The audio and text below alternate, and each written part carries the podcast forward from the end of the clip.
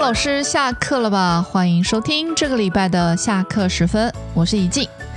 这一集呢，我们要继续上一集的主题哦，跟网红老师方景继续挖掘投入自媒体的一些需要调整的心态，以及经营自媒体必须的理由与技巧。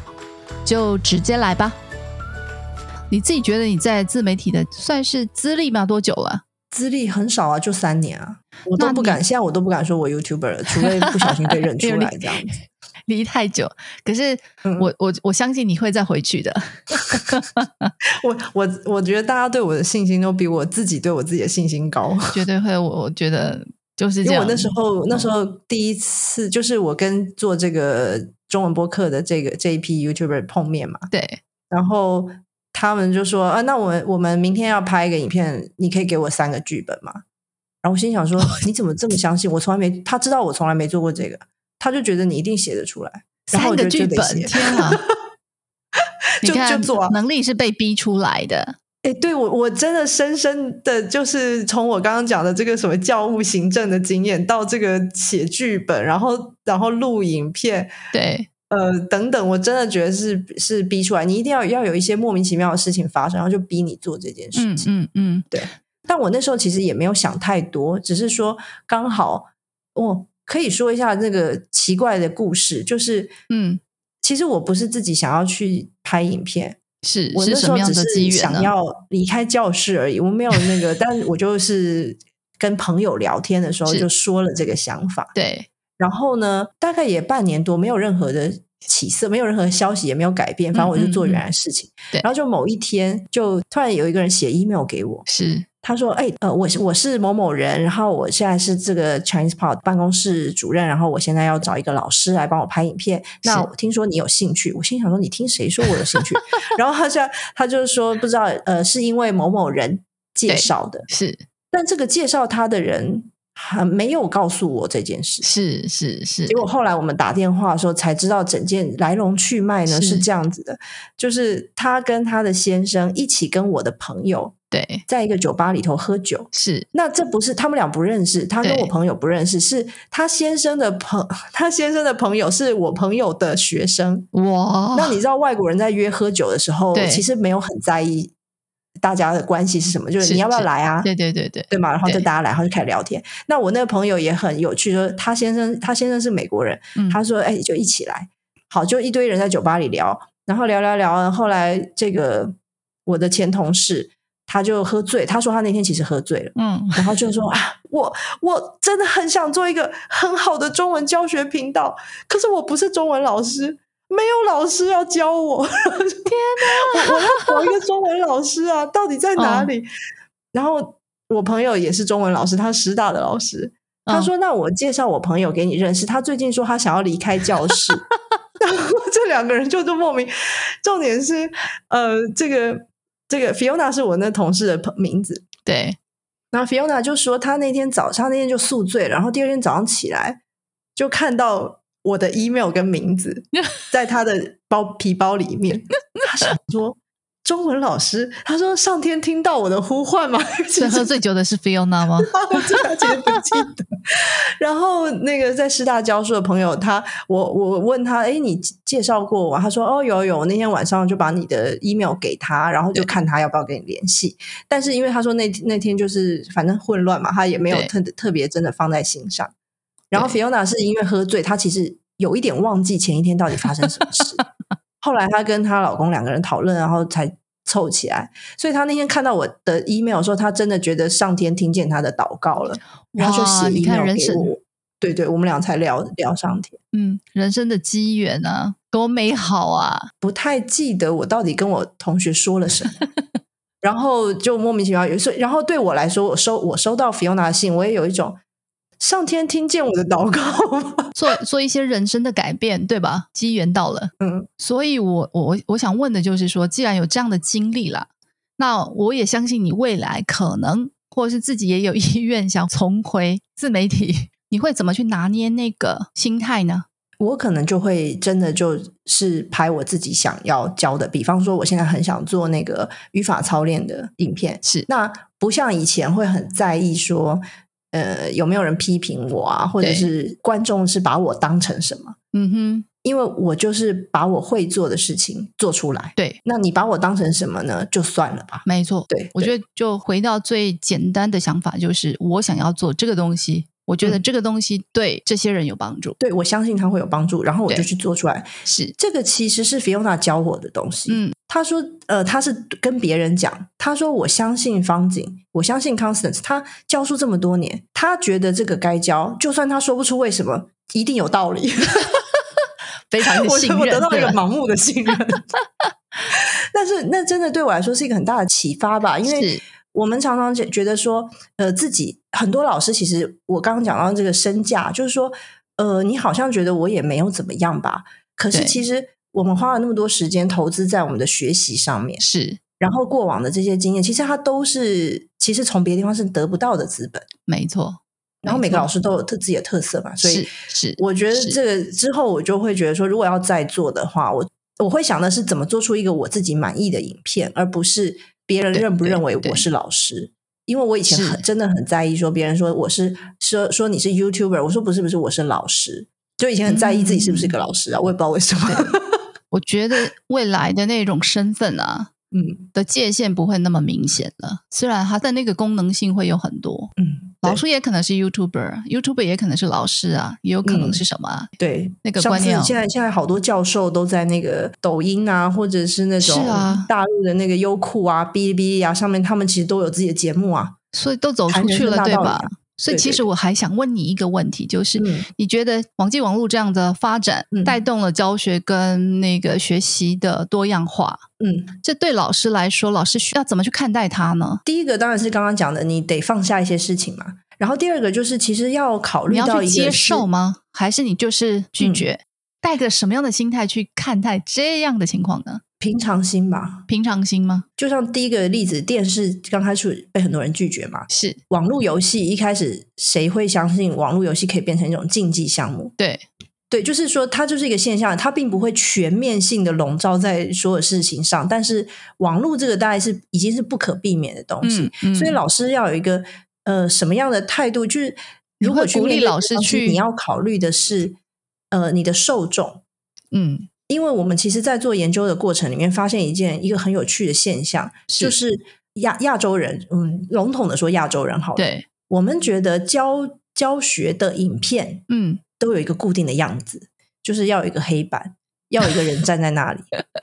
大概都是这样嘛。然后站的好好的，像嗯那个央视主播。对，然后，或者是说，呃，看起来是要有一点那种学院风啊，那种感觉。嗯，但就是老师呢的样子，对吧？对对对，可是呃，比方像阿迪好了，嗯像阿迪这样教英文啊，他的这个风格就是非常的亚洲。嗯嗯嗯，嗯，虽然他有那个什么什么，呃，好像什么开箱啊，还是什么是生活是是小生是活上的东西，跟那个气氛整个就是亚洲的气氛。对，我那时候访谈过一个我们的学习者，对他就很直接的说，他就说你们的影片为什么好看？因为这个是西方人喜欢的东西，嗯我们喜欢这种 style 的。对就是你去看他们一些那种所谓的 lifestyle 的频道，或者是他们在呃脱口秀聊天的那种影片，对他们里头的人其实就是看似很自然。对，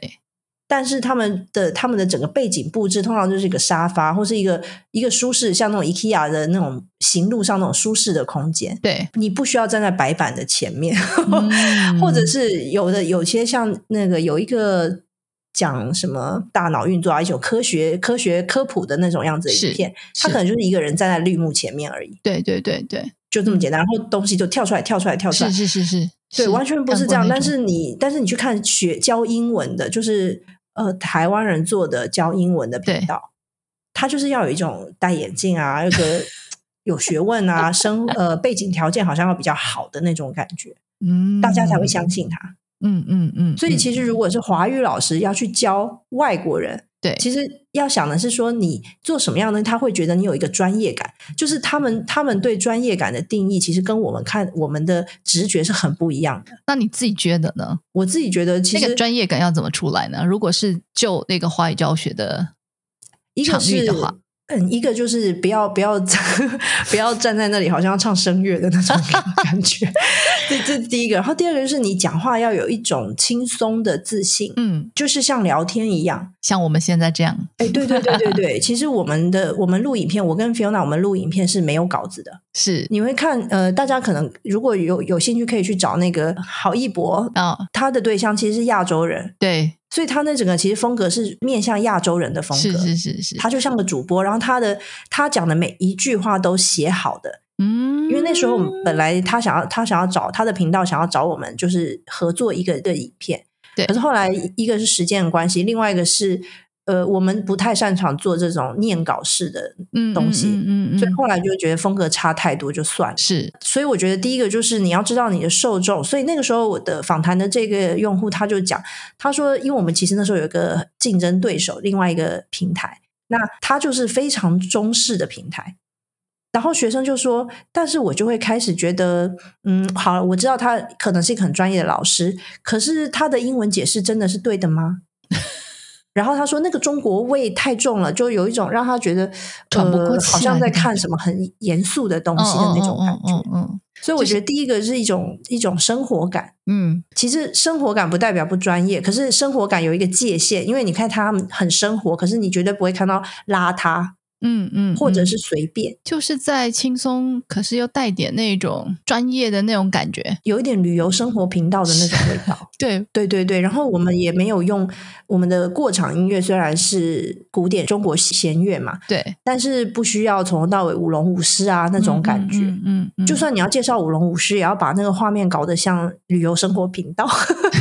还有一个是你的品牌要清楚，嗯，那这个品牌就什么意思呢更更抽象，可能不是到处都有你的 logo，而是固定的一两样东西。像我们的画面里一定会有一个中文播客的小牌，一个牌子，是然后会有一只熊猫，是，然后为什么我们要的主熊题猫呢？色，所以这些都组合在一起是一种叫做专业的感觉。会有一致性吧，嗯，凸显你的这个团队，每次看到一定都有这个东西啊，对，所以其实中文老师要华语老师，如果要往自媒体，然后你想要做一个是西方人或是你的学生，你的目标群众会感觉他很专业的东西，对那他就必须要你的自信不是因为你有那个样子而有自信，或是你有那个 title 而产生的自信，而是你很清楚你心你的脑子里有什么，嗯你嗯嗯，知道自己在说什么，那是个感觉。是是，，对，所以其实如果拿了稿子，或是你前面挂一个稿子，就算。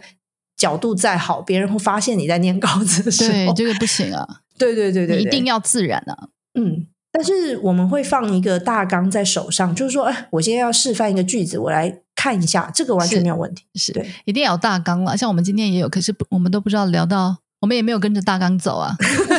我们我们教的时候也是，就是有些东西要贴着大纲，比方说是例句，这个千锤百炼想出来的，我们 就是不会乱讲。是是是，但是你要过知程道嘛，就对是会有一定要对有一会有个主要的主要的架构啦，然对后对看对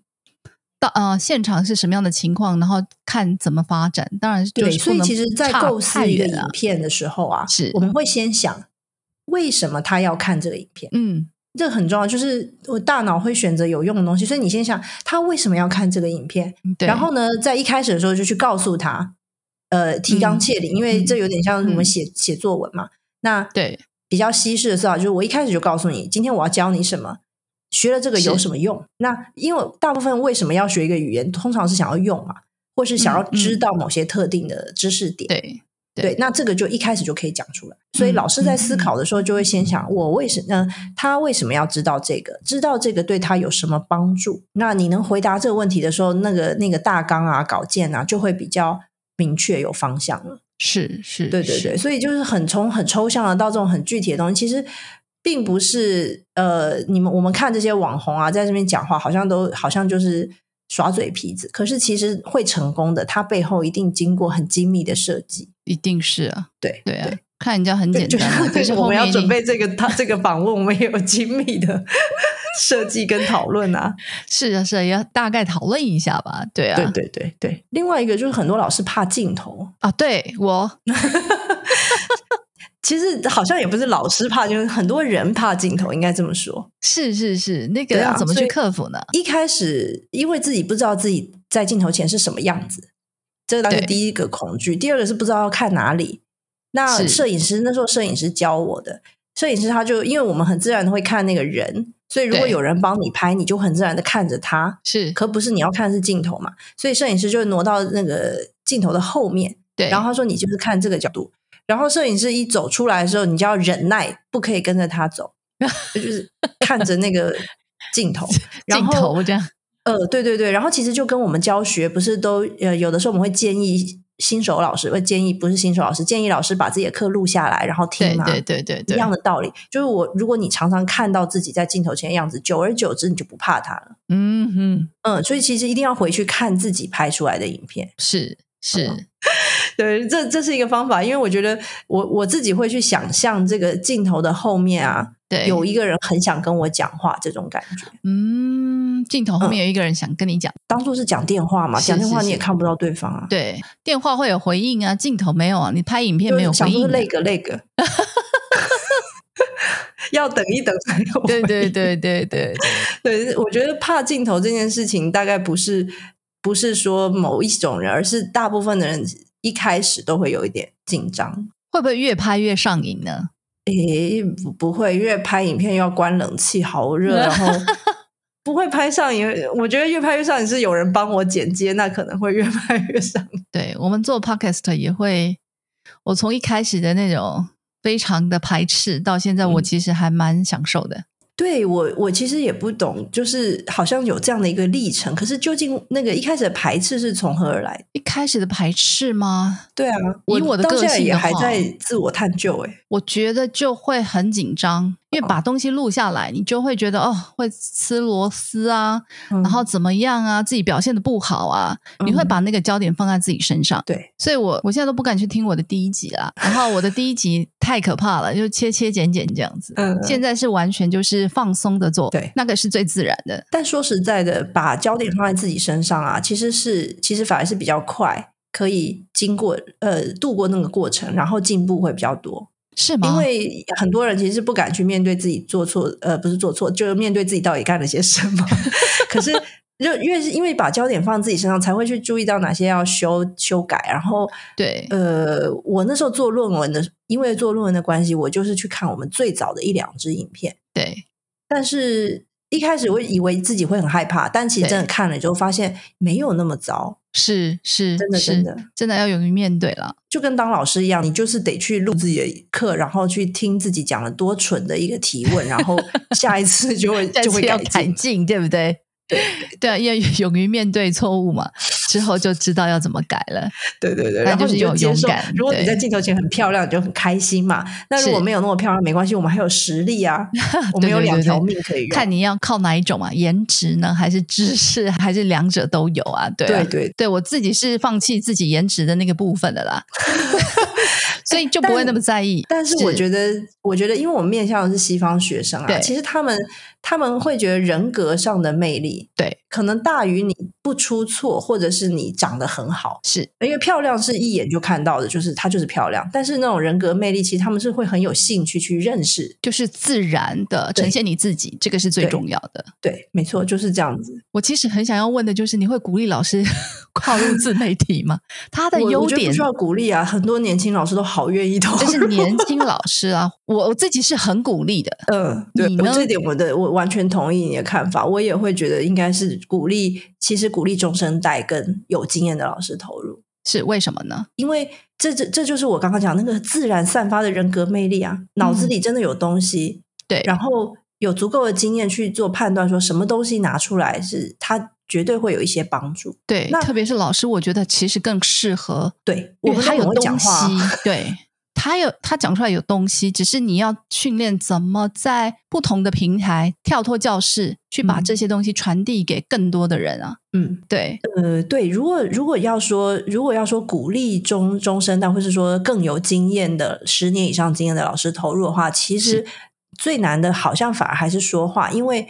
呃，在教室里头的说话传过水无痕啊，就只有点像流水账。真的，真的，嗯，真的可，是如果你要做一个影片的时候，你自己剪都会发现说，我怎么那么啰嗦啊？没错，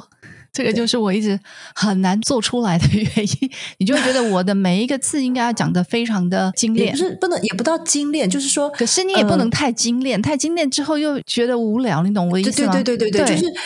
嗯、呃，就是像刚刚我们提到那那个，就是一个大纲，对不对？所以好像是有一条线，对它拉牵引着你的是每一段话，对，然后你随时要拉回去说，哎，这个是这 A 跟 B 是有关联的，然后最后回头过来，就是其实刚刚这一整段影片，我就是在告诉你这件事。对对对啊对，我觉得老师可能反而是要练的是把那种语气词啊、自我肯定语啊这种东西要把它练掉。对，就是精炼的那个、嗯怎么去传达的那个语言，对，然后因为这是单方面的表达，所以对其实没练一错练演讲啊，或者是那种即席的即席的短演讲，其实是会有帮助。是我说的是很有经验的老师也应该练这个。是是是，上对对上对课的因为语言跟这个语言是真的不一样的，非常嗯不一样，我觉得。嗯，因为他没有办法用对方的脑补来 处理剩下的信息，那每一段讯息都应该是完整的信息。这样是，再回来一下，对，还有哪些优点你是鼓励的呢？再多说几个吧。还有就是像呃，老师，如果说我我们现在都以那个有经验的老师为是为对象好了，去投入对这个自媒体，其实它也是在建立怎么讲，把一个把一个更成熟的华语教学形态放送出是去。因为我们自己在那边就是会去嫌弃说，哎，良莠不齐啊，然后这些外国人教教说中文，然后那个发音啊， 可是人家愿意做啊，对，做久了他也会有他一定的一个一个支持群众嘛。嗯嗯，对啊，那我觉得既然有经验，然后既然也有兴趣的话，其实其实有经验的何老不师站投入出来他，呢我们可以对把这个整个华语教学的整个样貌填填的更好、更完整是。对，还有一个是呃，我可以说中年转业吗？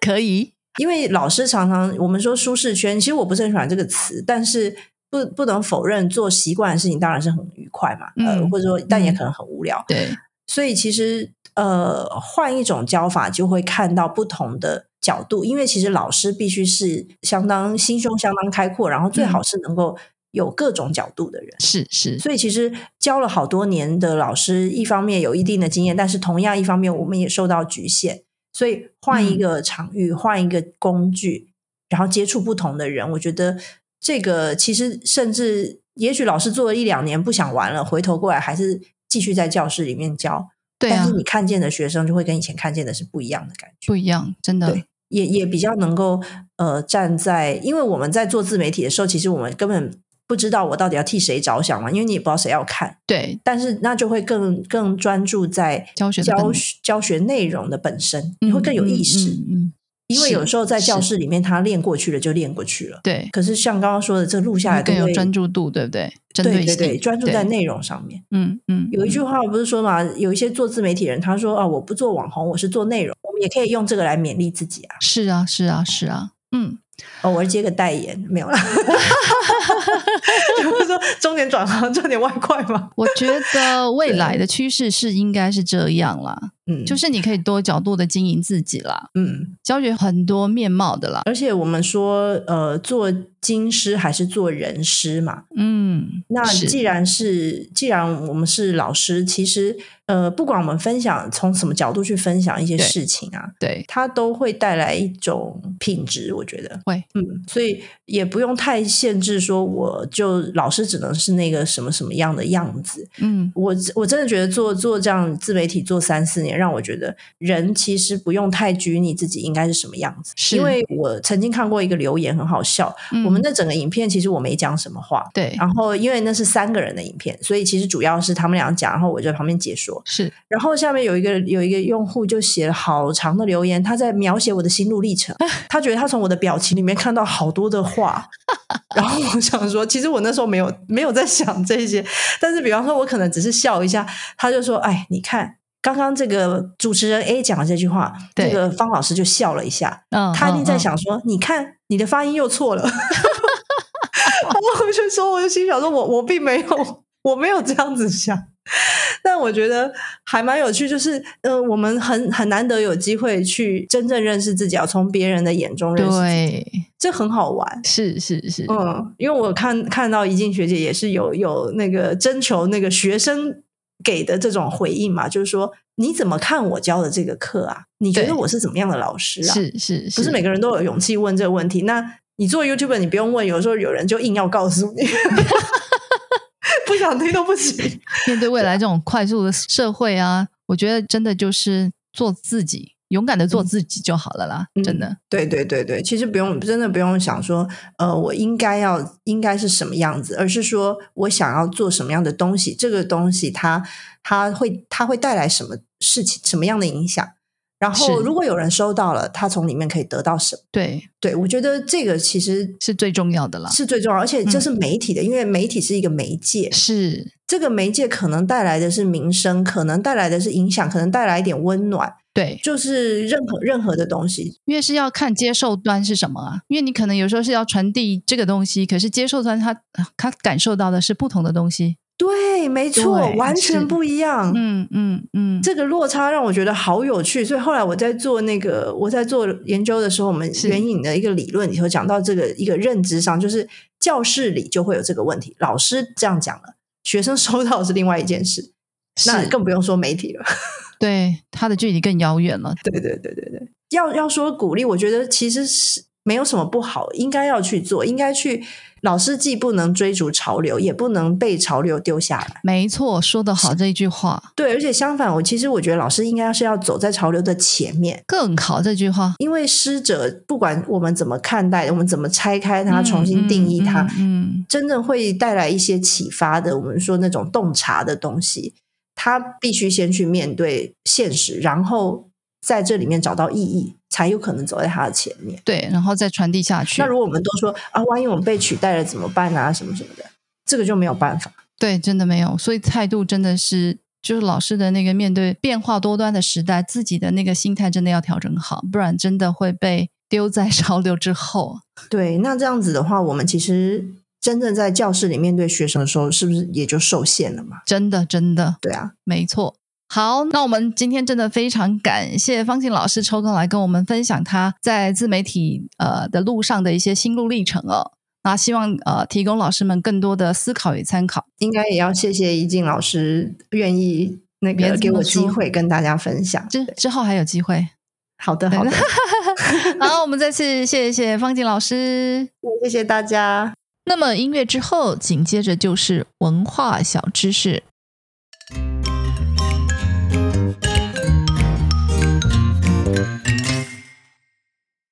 多一分知识，少一分误解；多一点认识，少一点歧视。文化小知识带您穿梭在不同文化之际，悠游于各种国籍之间，充实跨文化的理解，弥平互动时的困难。大家好，今天的文化小知识要来说说口罩文化。为什么一片口罩会引起这么大的讨论热度呢？因为新冠肺炎疫情的关系，才让我们知道或注意到对于戴口罩这件事，东西方竟然有这么大的不同。台湾、日本、韩国、中国等等的东方国家对于戴口罩没有什么心理障碍，欣然接受。可是呢，欧洲、美国等西方国家对于戴口罩为什么是这么纠结抗拒呢？因为在西方，口罩的出现和使用就是跟医院医生、传染病等联系在一起的，所以对于戴口罩的行为，常常会贴上非常态的标签，甚至与抢劫等行为联想在一起。因为抢匪会蒙面、戴面罩、口罩跟头套，因此口罩给西方人常常是重病、流行性疾病、歹徒和治安动乱的负面印象，总是有不太好的联想。再加上从小接受的教育就告诉他们，生了病才需要戴口罩。除了医生，健康的人是不需要戴口罩的。如果你戴了口罩，你就是有病。很自然的，欧美人的刻板印象是病人才要戴口罩。政府也常在媒体宣导健康的人不用戴，甚至一些经常接触病人的医生也没有戴口罩的习惯，除非是会接触一些传染性疾病，否则能不戴就不戴。就是这些种种的原因，让在西方国家戴口罩的人呢，感受到前所未有的压力。一些住在欧美的朋友说，在我们这里戴口罩会遭受到大家异样的眼光，压力非常大，尤其是亚洲人更是敏感。戴口罩，大家可能以为你生病了，所以我实在没有那个勇气在街上戴口罩。而东方国家呢，戴口罩其实没有想象中那么负面，口罩是日常生活的用品。防寒、防尘、防异味等等。对我们来说呢，戴口罩其实就像夏天戴墨镜、冬天戴围巾一样平常，根本不会把戴口罩与非常态的行为联想在一起。而且戴口罩除了医疗用途以及上述的防寒、防尘、防异味的功能之外呢，还有许多功能哦。比如第一，它可以预防季节性过敏和不舒服。日本有人说，在日本冬天空气非常干燥，常常引起流鼻血或嘴唇干裂。预防这些状况的最简单方法就是戴口罩，把自己呼出的湿热空气留在口罩里，发挥加热的效果。这个是为了身体舒适而戴口罩的。第二点是素颜遮丑的好东西。一些朋友也分享了，有时候不小心睡过头啦，没有时间刮胡子或化妆，或者因为熬夜或内分泌失调，脸上长出难以见人的痘痘，这时候就会因为赶着出门，没有时间打扮而戴上口罩，这样就避免了很多尴尬跟麻烦了。第三点，口罩颜色是有区变性的。虽然在韩国戴口罩也是很普遍的事情，但是听说口罩的颜色很重要。黑色的口罩是时尚的象征，但是白色的口罩则是代表刚整完型，所以不能随便乱戴的。第四点是降低社交、避免交流的好方法。有时候心情不佳，不想与人交际说话，这个时候戴上口罩可以减少交流的频率与时间，或者提高路上遇到熟人被认出的几率。这样可以自在地做自己想做的事，轻松惬意。以上就是今天的文化小知识，整理了一下东西方对于口罩的认知与想法，可以提醒大家在沟通交流的时候多点理解体谅，避免产生距离，造成误会。那么文化小知识，下次再见喽！